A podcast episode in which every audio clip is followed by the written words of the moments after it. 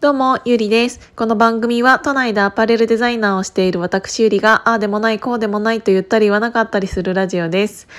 えーとね、私最近ちょっと肌の調子がすごく良くて、で、それのね、理由がもう明確になったので、やっとこれをお話しできる時が来たなと思いました。っていうのは、えっ、ー、と、二つあって、一つはやっぱり SK2 はめちゃめちゃすごいっていうのと、もう一つは、うんと、10月かなぐらいに、えっ、ー、と、ご紹介させていただいた、えっ、ー、と、ファンデーションがめちゃめちゃ良かったっていう、その二つだと思うんですよね。で何から話そうかなまずファンデーションなんだけど、んと、スピキュアっていう、えーと、V3 ファンデーションなんだけど、うんと、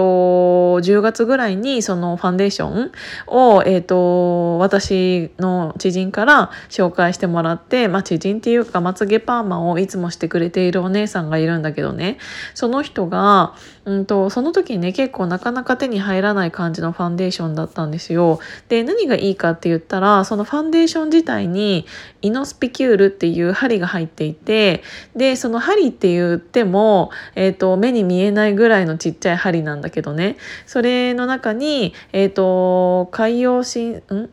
えっ、ー、となんて言うんだろうな。うーんととりあえず肌に とりあえず肌にいいやつが入ってて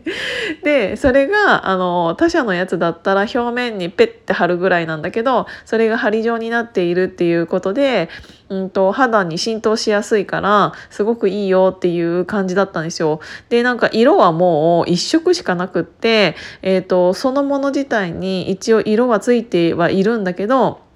最初はね塗ったらちょちょっと白い感じなんだよね。なんだけど、えーと、ファンデーションを、えーと、パンパンってしてちょっと時間が経つと自分の肌にめちゃめちゃ馴染んできてだからねなんか塗った感っていうのがすごくないの。私あのリキッドファンデーションってしばらく使っていなかったんですけどこれはね女の人しかわからない話だから男の人ちょっとあれかもしれないですけどあのリキッドファンデーションって結構肌にとって重い感じなんですよねなぜならリキッドだから結構ベタってついちゃうの。でベタってついちゃうのはいいんだけどでシミとかくすみとかもちょっとなんかあなて言うんだろうなカバーしやすいよね。なんだけど、えーと、カバーしやすい分べちゃってつく分取れやすいっていうのがあってあのファンデーションがよれやすかったりってするんですよ。朝は調子よあの朝はっていうかそのファンデーションを塗った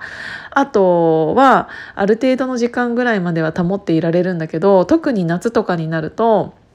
うんと、汗とかそういうものに、えっと、耐えら耐えきれなくてなんかファンデーションがぐちゃぐちゃになっちゃったりとかあのよれてしまうっていう現象が起こるとマジで最悪でで肌もちゃんと呼吸しているのにもかかわらずなんかあんまり呼吸ができないような感じのファンデーションになってしまうと重い感じになって透明感がなくなるっていうのがあったから私は本当に、えっと、下地えっと何て言うんだろうなえーえっ、ー、と日焼け止めと日焼け止め下地みたいな感じのものをつけてその上に、えーと、本当に粉でポンポンってはたくぐらいにしていたんだけどやっぱりちょっとそれだけだと日焼けとかも結構気になるなっていうのもあっていいファンデーションを探してたんですよ。でパッケージはめちゃめちゃダサいんだけど めちゃめちゃダサいんだけどでも本当にこれ使い始めてもう3ヶ月ぐらい経ったんだけどあのすごくいいなって思った。確かにファンデーションを塗っている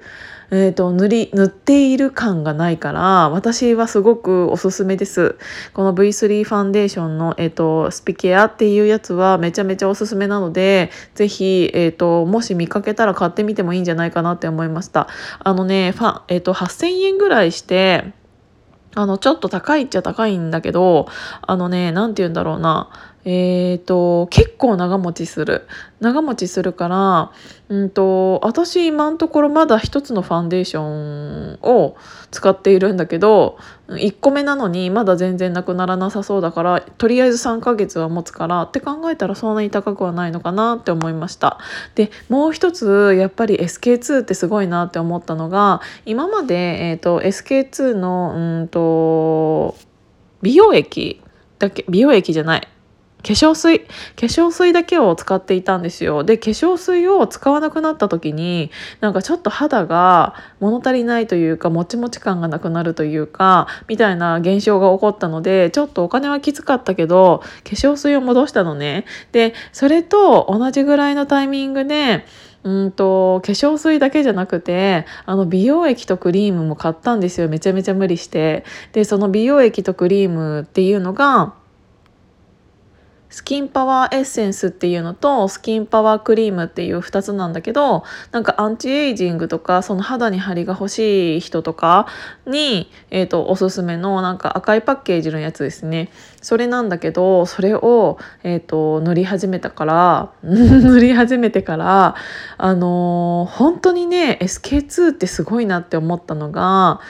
えー、次の日からもう本当にわかる。あの塗ったものが全然違うっていうのが次の日朝起きた時のあの肌の張りが全然違うのが分かってで、えーと、最初はその化粧水だけしか使ってなかったんだけど、うんと、その乳美容液と,、うんとクリームも使い始めてからなんかその肌の張りがマジで全然違くなったの。だからなんかほうれい線とかも結構気になってたんだけどそここら辺もゼロにはならないけど結構解消されて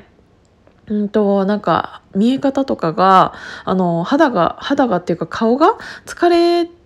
てるって言われなくなった。からなんか次の日朝起きた時とかもあの肌の調子がいいのがすごく鏡を見てわかるしあのたまにまだニキビはできるんですけどめっちゃいろいろ食べちゃってるから。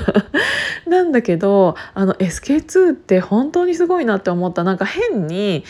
まあ、変にっていうか変なあの美容のところに美容エステみたいなところに月1行くぐらいだったらこの基礎化粧をちゃんと毎日した方がいいなっていうのを改めて思いました。なんかいろんなところのいろんなものを使ってみてあのやっぱり最終的に私の中では SK2 が一番良かったのであのー、ぶっちゃけめちゃめちゃ高いよ。めちゃめちゃ高いんだけどうんとそんな1ヶ月で終わるようなものでもないしエステとかに比べたら全然安いしっていうのを考えたら私はちょっと最近全然あのフェイシャルのエステとか全然行けてないんだけどあの肌の調子はめちゃめちゃいいのでやっぱり SK2 さんすごいなっていうのを改めて感じました。だからちょっともうこれはあのどんなにお金がなくなど どんなに給料が少なくなってどんなにお金がなくなったとしてもこれだけは絶対にあの使うことを続けていけるように頑張って働きたいなって思いました。もう最終洋服が全部ユニクロになっちゃったとしてもあのファンデーションとかやっぱり肌の張りって一番大事じゃないですかだからねそこら辺だけは守り抜いていきたいなって思いましたなので、えーと、使っていたものを3ヶ月ぐらい34ヶ月ぐらい経って、えーと肌の調子のっていうのが、えっと、ちゃんと目に見えてくるようになったのであの途中経過じゃないけどご報告させていただきました。ということで美容家でもない私森下が あーだこうだちょっとこんなにいろいろお話をさせていただいたんですけどあのぜひ騙されたと思って本当に使ってみてくださいっていうお話でした。今日も聞いていただいてありがとうございます。じゃあまたね